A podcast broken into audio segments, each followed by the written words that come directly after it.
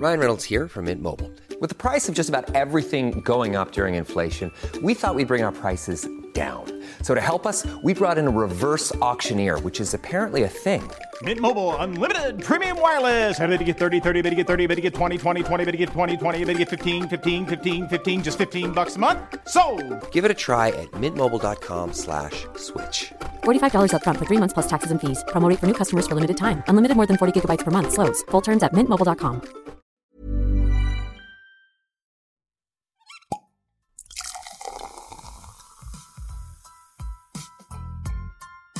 Eine Frage des Geschmacks. Der Falstaff Gummi Podcast. Hallo ihr lieben Falstaff Podcast-Fans, schön, dass ihr wieder zuhört.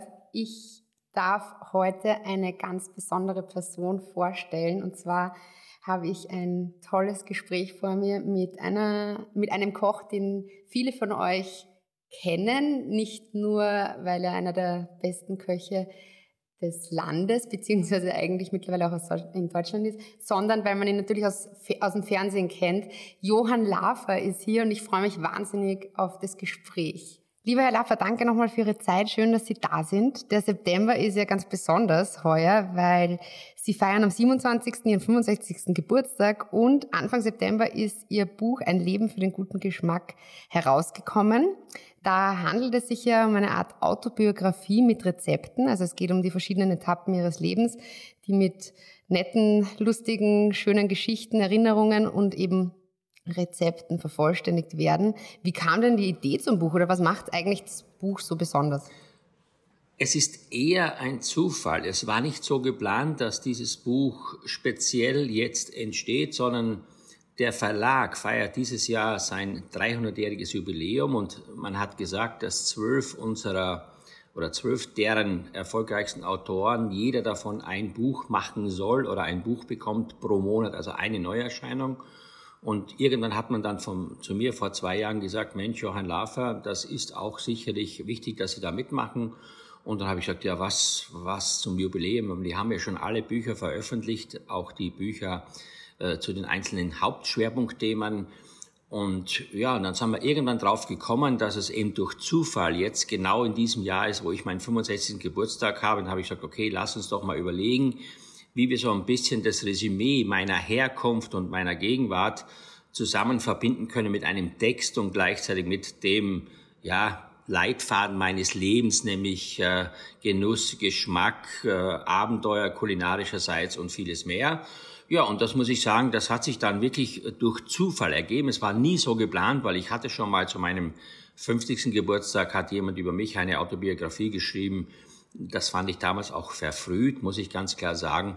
Und ich wollte auch keine mehr schreiben, weil ich meine, das ist nicht so spannend, nicht so wichtig. Deswegen wollte ich persönlich ja ähm, diesmal schon etwas anderes machen, wie nur ein Buch, wo drin steht, dass ich da aufgewachsen bin und dass ich dann gerne mal von meinem Opa irgendein Eieromelett gegessen habe, sondern ich wollte die Leute oder den Leuten teilhaben lassen an dem, was mein Leben eigentlich so geprägt hat. Und das ist jetzt ein Leben für den guten Geschmack.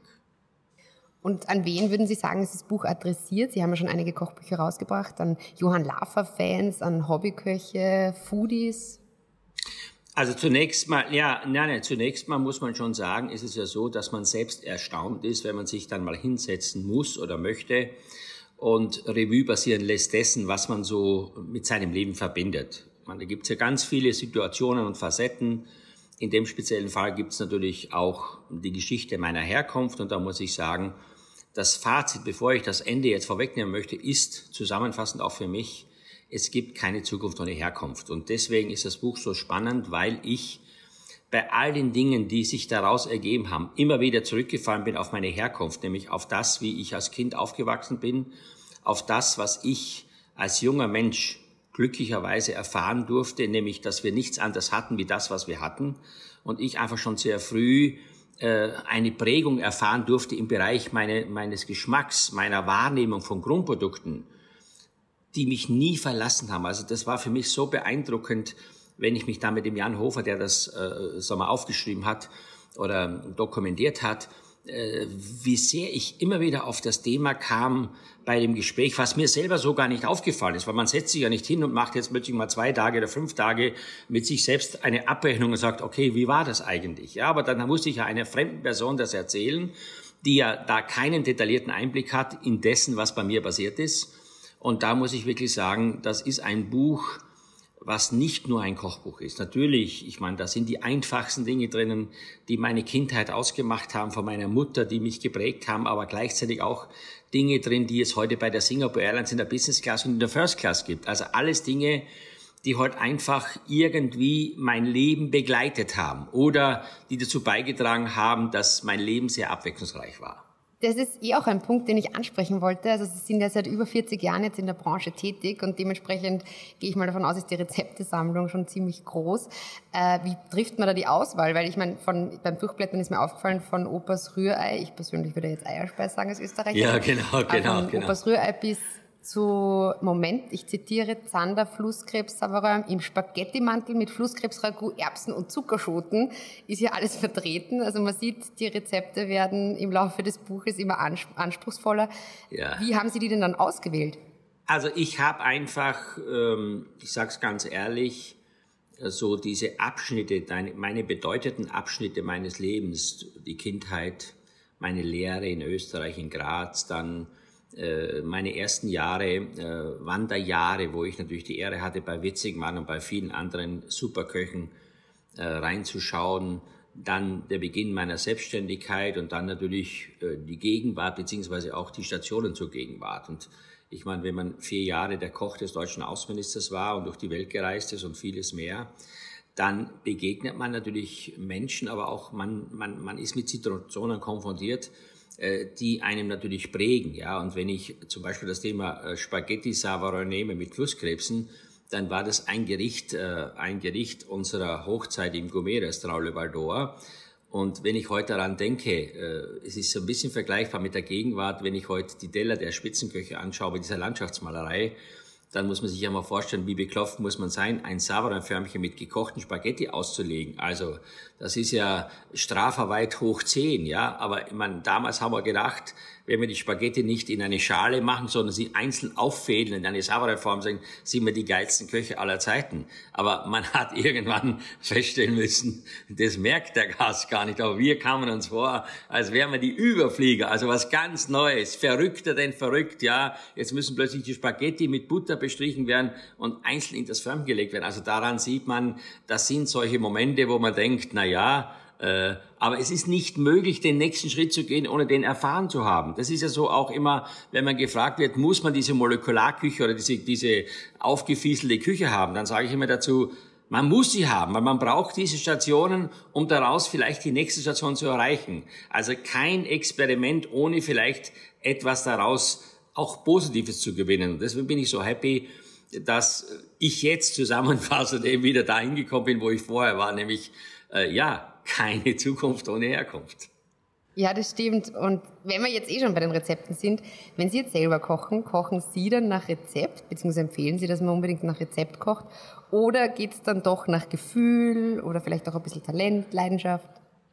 Also nehmen wir mal die Gegenwart von heute. Ich sitze jetzt hier mit Ihnen und rede, während im Hintergrund ein Gulasch kocht. Ich bekomme heute Abend ganz wichtige Gäste und ähm, ich habe in meiner Lehre in der Gösser in Graz äh, das erste eineinhalb Jahr nur Zwiebel geschält und Gulaschansätze gemacht. So.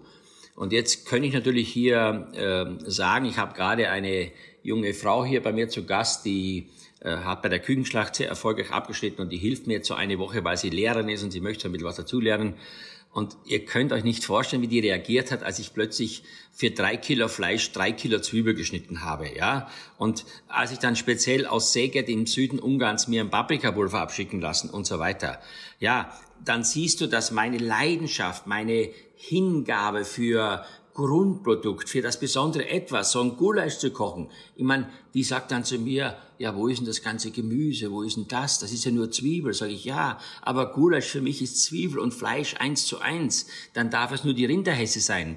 Also daran sieht man meine Leidenschaft, meine, meine Aufnahme von damals, die habe ich damals nicht so empfunden. Es ging mir auf den Sack, wenn ich da den ganzen Tag musste Zwiebel schälen. Ich habe total immer mich äh, kaputt geärgert. Ich habe geweint. Nach einem halben Jahr wollte ich nicht mehr weiterlernen. Aber jetzt hilft mir das, weil jetzt stehe ich hier und ich brauche kein Rezept. Ich weiß ganz genau, wie ein total tolles Gulasch schmecken muss. Und deswegen, Rezepte sind für mich in bestimmten Bereichen notwendig. Im Süßspeisenbereich, da kannst du nicht eine Creme über den Daumen machen. Das konnte früher mal die Oma mit ihren Tassenkuchen, aber ich kann es nicht. Aber ansonsten in der Küche, auch bei den Rezepten allgemein, also wirklich, ohne Witz. Heute schreibe ich nur noch hin, einfach, mittelschwer, kompliziert. Das ist meine Bewertung meiner Rezepte. Also so wie früher ein Sternchen, zwei Sternchen. Nee, auf keinen Fall, hör auf. Nix. Ich meine, wenn du alleine dieses Savarö machen musst, ja, da kannst du mal für sechs Personen einen halben Tag einplanen, weil bis du da erstmal so weit bist, das dauert. Ja, dann sind wir ja froh, dass es trotzdem so viele Rezepte gibt, auch wenn Sie es jetzt nicht so gerne aufschreiben. Äh, man muss ja auch sagen, was mir ein bisschen auffällt, ist ja, dass es heutzutage viel mehr Möglichkeiten gibt, sich damit Essen zu beschäftigen. Also es gibt Kochshows, es gibt Magazine, auch auf Social Media, wo jetzt gefühlt jeder schon ein Foodblogger ist. Ja, genau. Jeder, jeder, der mal eine Suppe aufwärmt, ist schon Foodblogger mittlerweile. Ja, genau. Aber im Vergleich zu früher ist es ja dann doch anders geworden, oder? Also ich erinnere mich, dass meine Oma zum Beispiel, also wir haben gemeinsam einen Apfelstrudel gemacht und da haben wir den Teig selber gemacht und über einen Holztisch ausgezogen und ähm, vielleicht ist es ja, oder merken Sie da eine Veränderung, dass schon auch wieder durch dieses, durch mehr Angebot das bedeutet, dass ja, ja, man wieder klar. mehr Bewusstsein hat und vielleicht auch für diese Handarbeit, die dahinter steckt und nicht nur gekaufte Sachen. Also, also wenn wir jetzt mal beim Apfelstrudel bleiben, dann wette ich mit Ihnen, dass 80 Prozent der Köche nicht mehr können einen Teig ausziehen, weil sie es noch nie gemacht haben. Das fängt schon damit an, das hat was mit sehr viel Feingefühl zu tun. Also ich erinnere mich noch immer, wir hatten in der Gösser so eine Fleischstrudeleinlage, so die Reste des Ausschneiden vom Fleisch wurde dann so ein Ragout gekocht und im Strudelteig eingewickelt. Es war äh, es war für mich jeden Tag die größte Aufregung, wenn ich das machen musste. A, stimmt der Teig? Und B, kriege ich den ohne Löcher hin? Weil ich wusste, unsere Chefin, unsere Chefin, die war so benebelt, und da kannst du auch nicht improvisieren. Da kannst du nicht, wenn dir Löcher drin sind, da kannst du nichts machen, dann hast du einen Pech. Und ich muss wirklich sagen, Leute, das ist jetzt ganz was Banales, Studelteig. Aber machen Sie mal eine Umfrage irgendwo und fragen Sie mal die Leute, ob sie selber einen Strudelteig machen. Dann würde ich sagen, die schauen dich an wie ein Autobus. Die, die haben kein, die haben keine Ahnung. Oder auch sehr viele Leute. Ich meine, ich habe mal in Österreich mit einer großen Firma gesprochen. Ich glaube, die verkaufen beim Discountmarkt acht Millionen Pizza Pizzateigpackungen mit so einer Soße dazu, in so einem Set. Acht Millionen. Stell dir mal vor, da könnte ich ja sagen, dass jeder Österreicher mindestens einmal so eine Pizzateigrolle gekauft hat mit dieser Soße dazu. Also daran sieht man ja, ein Pizzateig ist relativ einfach. Ein bisschen Hefe, Mehl, Wasser, Salz, ja, und dann den schön am Vortag machen und langsam gehen lassen. Aber die Leute machen es einfach nicht, weil sie A, vielleicht keine Zeit haben, sie haben Angst davor und natürlich, sie wollen auch schnell am Ende ihrer, sagen wir, ihres Zieles sein. Und deswegen bin ich immer jemand, der äh, sehr dafür plädiert, dass heute in Kindern und in Schulen, in, in Kindergärten und in Schulen dass, da die, dass man da die Leute wirklich wieder heranführt an die Dinge, die auch die Lebensqualität ausmachen. Und ich meine, mir zieht sie jetzt ja durch die Ukraine und vieles mehr. A, wir haben extreme Preiserhöhungen, sicherlich auch in Österreich. Äh, was bedeutet das? Man sollte wesentlich mehr gucken auf sein regionales Umfeld. Man sollte saisonell einkaufen. Man sollte versuchen, selber was machen. Ich koche heute zum Beispiel Heidelbeermarmelade aus wilden Heidelbeeren. Ich bin der glücklichste Mensch der Welt. Ich meine, jeder, ich meine, ich gehe mal nach Österreich wandern und stell dir mal vor, du musst jetzt hier fünf Kilo Heidelbeeren pflücken. Das ist ja unfassbar, aber es ist eines der gesündesten Lebensmittel, die wir zu uns nehmen können. Und stell dir mal vor, im Winter dann da zu sitzen, ein frisches Croissant und dann diese Heidelbeermarmelade mit dem schönen Kaffee. Leute, glücklich, glücklich sein geht ganz einfach. Da brauchst nicht, ich weiß nicht was, irgendwas von, von Ost, Ostafrika eingeflogen, irgendwelche Früchte. Nein, wir haben so tolle Dinge. Sie müssen nur mit Liebe und mit Leidenschaft gemacht werden. Und dann hat man auch das, was man sich eigentlich wünscht. Äh, ja gut, man muss natürlich auch sagen, dass Sie diese Ansätze, also dieses bisschen mehr selber zu kochen, auch gut verbreiten können, also durch Bücher, Fernsehen, Auftritte. Äh, apropos Fernsehen, ähm, Sie sind da ja sehr bekannt mittlerweile. Erinnern Sie sich eigentlich an Ihre ersten TV-Auftritte oder quasi diesen Einstieg vom Kochen am Herd in der Küche zum Kochen vor der Kamera? Ja, also ich erinnere mich, ich erinnere mich, ich habe angefangen 1985 beim Bayerischen Fernsehen. Das war damals ähm, mit fünf Gängen die Weihnachtsfeiertage und als ich dann diese Sendung hatte, die sehr erfolgreich war, die war damals zum ersten Mal, die war schon in Guldal im Le Baldor, nicht in dem Bundesland Bayern, äh, was dazu geführt hat, dass der Südwestrundfunk hier in Mainz beziehungsweise hier in Rheinland-Pfalz gesagt hat, wie kann es sein, dass ein Koch aus Rheinland-Pfalz im bayerischen Fernsehen eine Sendung hat? Und dann bin ich ja zu dem, äh, zu dem damaligen Chef gerufen worden des Senders, der mich dann ja gefragt hat, ob ich mir vorstellen könnte, was zu machen. Da habe ich gesagt, ja, wir machen mal einen Versuch, kein Problem. Und dieser Versuch war so schlimm, das war dann bei mir hier im Haus im ersten Stock oben, wurde eine Küche aufgebaut, dass am Ende der Dreharbeiten ich gesagt habe, wenn der, dieser Regisseur nochmal kommt zu uns, komme ich mit dem Hackbeil aus der Küche. Also man muss sich vorstellen, wie schlimm das war, wie, wie, wie aggressiv ich damals war, obwohl ich keine Ahnung hatte vom Fernsehen. Ich wollte ins Fernsehen, aber ich hatte keine Ahnung. Und dann, ähm, ja, und dann hat es dazu geführt, dass die Sendung dann trotzdem ausgestrahlt wurde. Wenn ich mir die heute anschaue, das kann man sich gar nicht vorstellen. Es ist schon wieder modernes Fernsehen, aber damals war es eine Katastrophe. Also das war unfassbar. Der Höhepunkt war, wir haben einen Weihnachtsstollen gebacken und dann habe ich den so mit Butter bestrichen, mit Butterzucker übersiebt. Und dann sagt er zu mir, nein, das müssen wir nochmal machen. Sage ich, ja, warum? Ja, er hat das Band gelöscht. Dann sage ich, welches Band gelöscht? Ja, bei der Aufzeichnung. Sage ich, was? Nee, und dann hat der Redakteur äh, gesagt, ja, und dann sagt der, der Regisseur wieder, ja, kann man den Stollen nicht abwaschen, kann man das nicht, also weißt du, solche Sachen, also da hast du gedacht, bist du verrückt, mit Leuten zu arbeiten, die von nix eine Ahnung haben. Ja, also lange Rede, kurzer Sinn, dann ist die Sendung ausgestrahlt worden, die war sehr erfolgreich und dann kam Folgendes, muss man sich vorstellen, äh, dann kam wieder dieser Herr Klein zu mir und sagt, Herr Lafer, wir wollen eine Serie machen mit Ihnen. Dann habe ich gesagt, aber jetzt passen Sie mal auf. Nur mit den Leuten, die ich bestimme, nicht mit diesen Deppen da, die da rumgelaufen sind. Das konnte der, muss man vorstellen, ich hatte für mich eine Zukunftschance und ich bestimme plötzlich als kleiner Junge, ich war damals ja ganz jung, dass, dass ich mit den Leuten nicht arbeiten will. Muss man vorstellen, wie arrogant ich war. So, dann habe ich angefangen und dann ging's los. Ja, so geht das nicht. Sie müssen nach Österreich zusammen in Molchow Körpersprache-Seminar. Ich nach Österreich werde nie vergessen damals.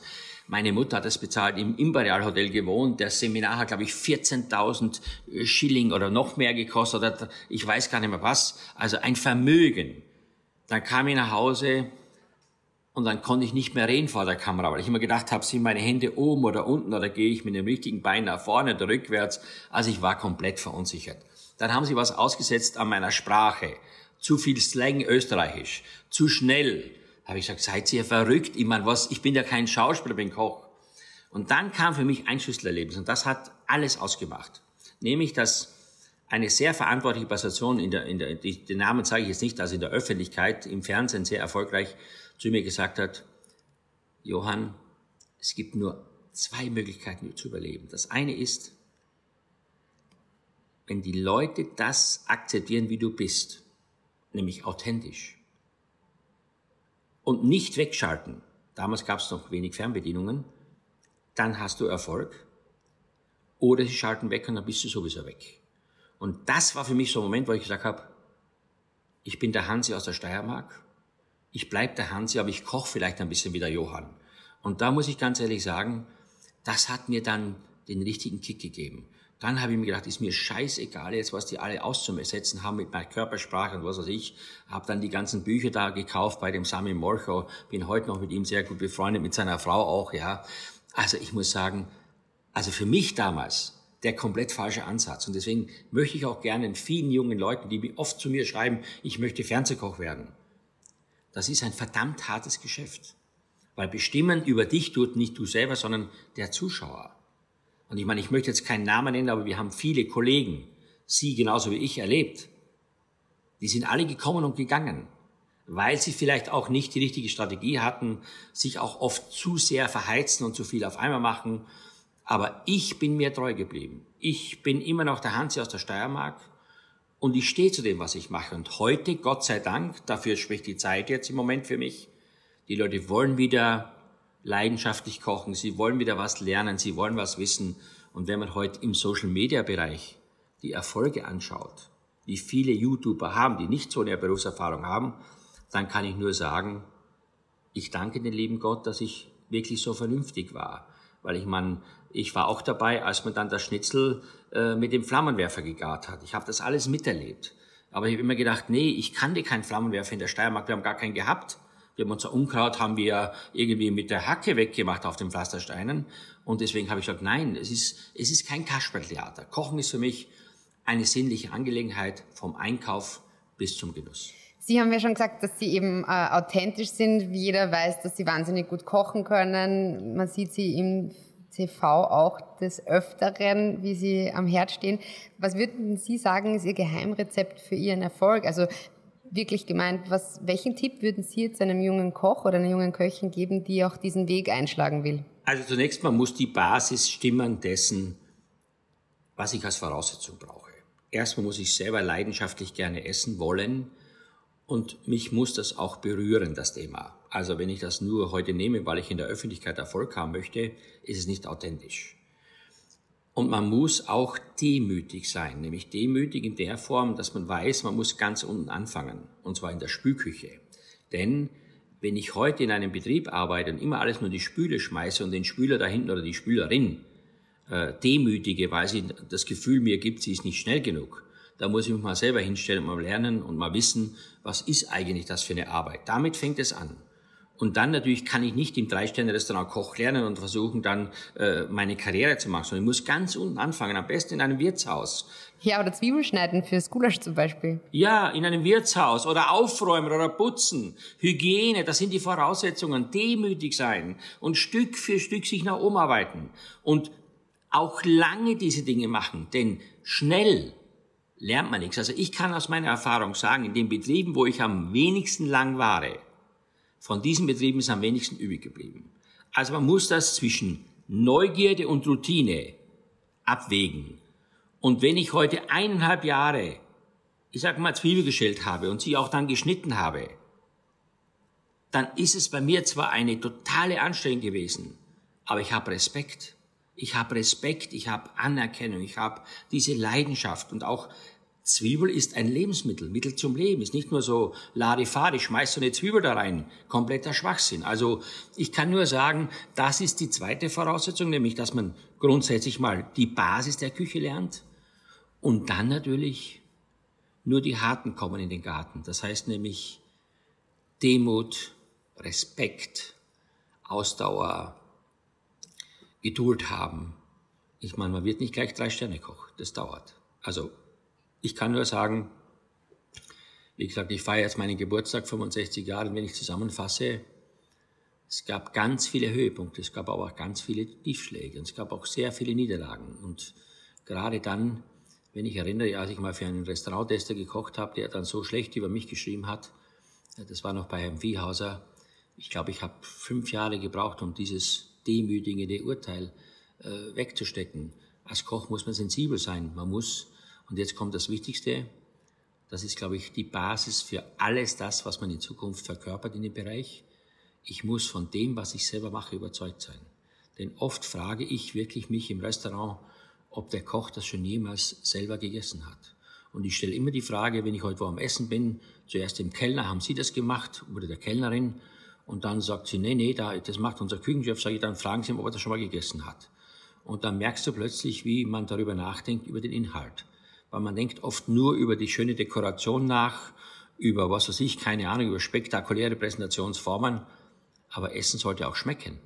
Und wenn Essen schmeckt, dann habe ich sicherlich schon mal einige Vorteile, äh, wenn es um den Genuss geht. Klar, ich muss auch hinschauen, wie bei einer Frau auch. Also ich kann nicht, Frau kann mir nicht sagen, ich bin nett, das nutzt mir nichts. Ich muss auch, ja, verstehst du, es nutzt mir nichts. Nein, ich muss auch irgendwie äh, den Eindruck auch in, in gewisser Form allgemein haben.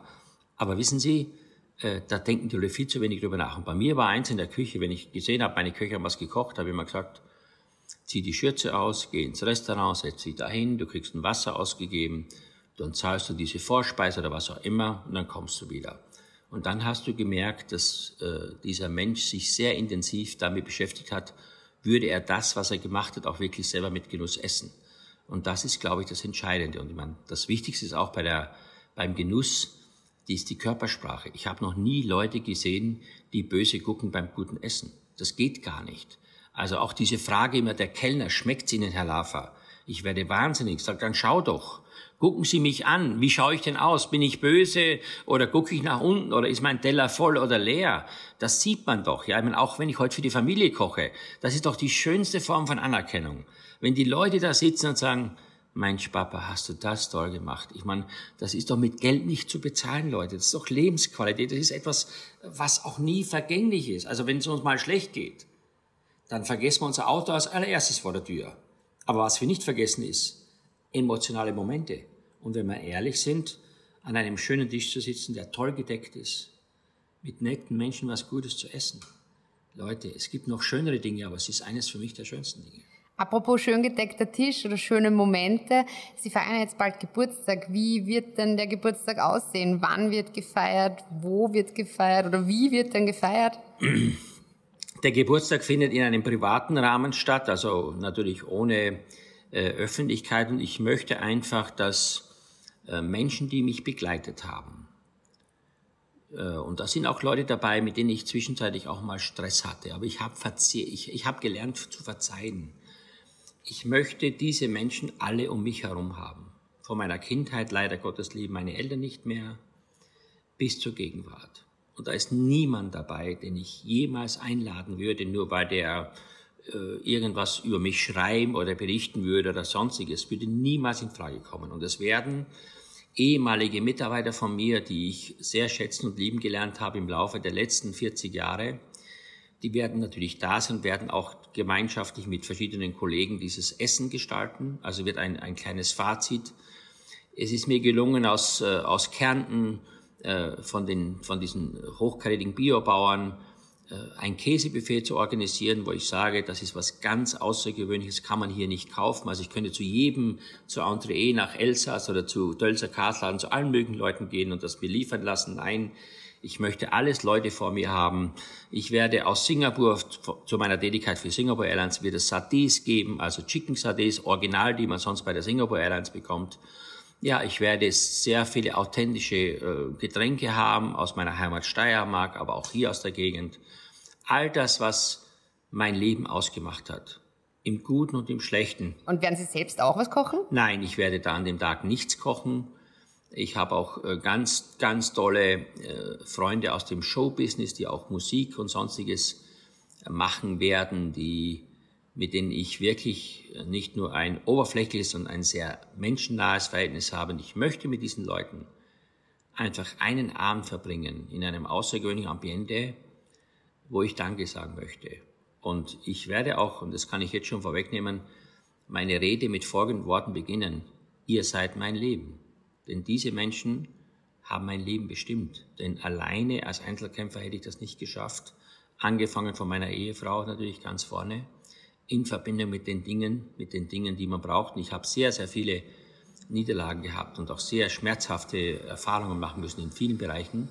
Und ich bin so glücklich, dass ich jetzt einmal vom Herzen Danke sagen möchte. Das hat nichts mit Protz zu tun oder mit Luxus zu tun, sondern das hat sehr viel mit Menschenwärme zu tun. Ja, an dieser Stelle sage ich auch Danke. Ja, ich sage auch Danke. man darf ja auch nicht vorgratulieren, aber äh, wir werden ganz fest an Sie denken, an Ihrem Geburtstag. Und äh, ich hoffe, Sie haben einen schönen Tag, einen schönen Abend mit Ihren Liebsten. Sie lassen sich auch kulinarisch verwöhnen. Und wir legen natürlich allen das Buch Ein Leben für den guten Geschmack ans Herzen. Und ja, danke vielmals für Ihre Zeit. Schönen Tag noch und eine schöne Zeit. Alle Infos und Folgen findet ihr auf falstaff.com slash podcast und überall, wo es Podcasts gibt.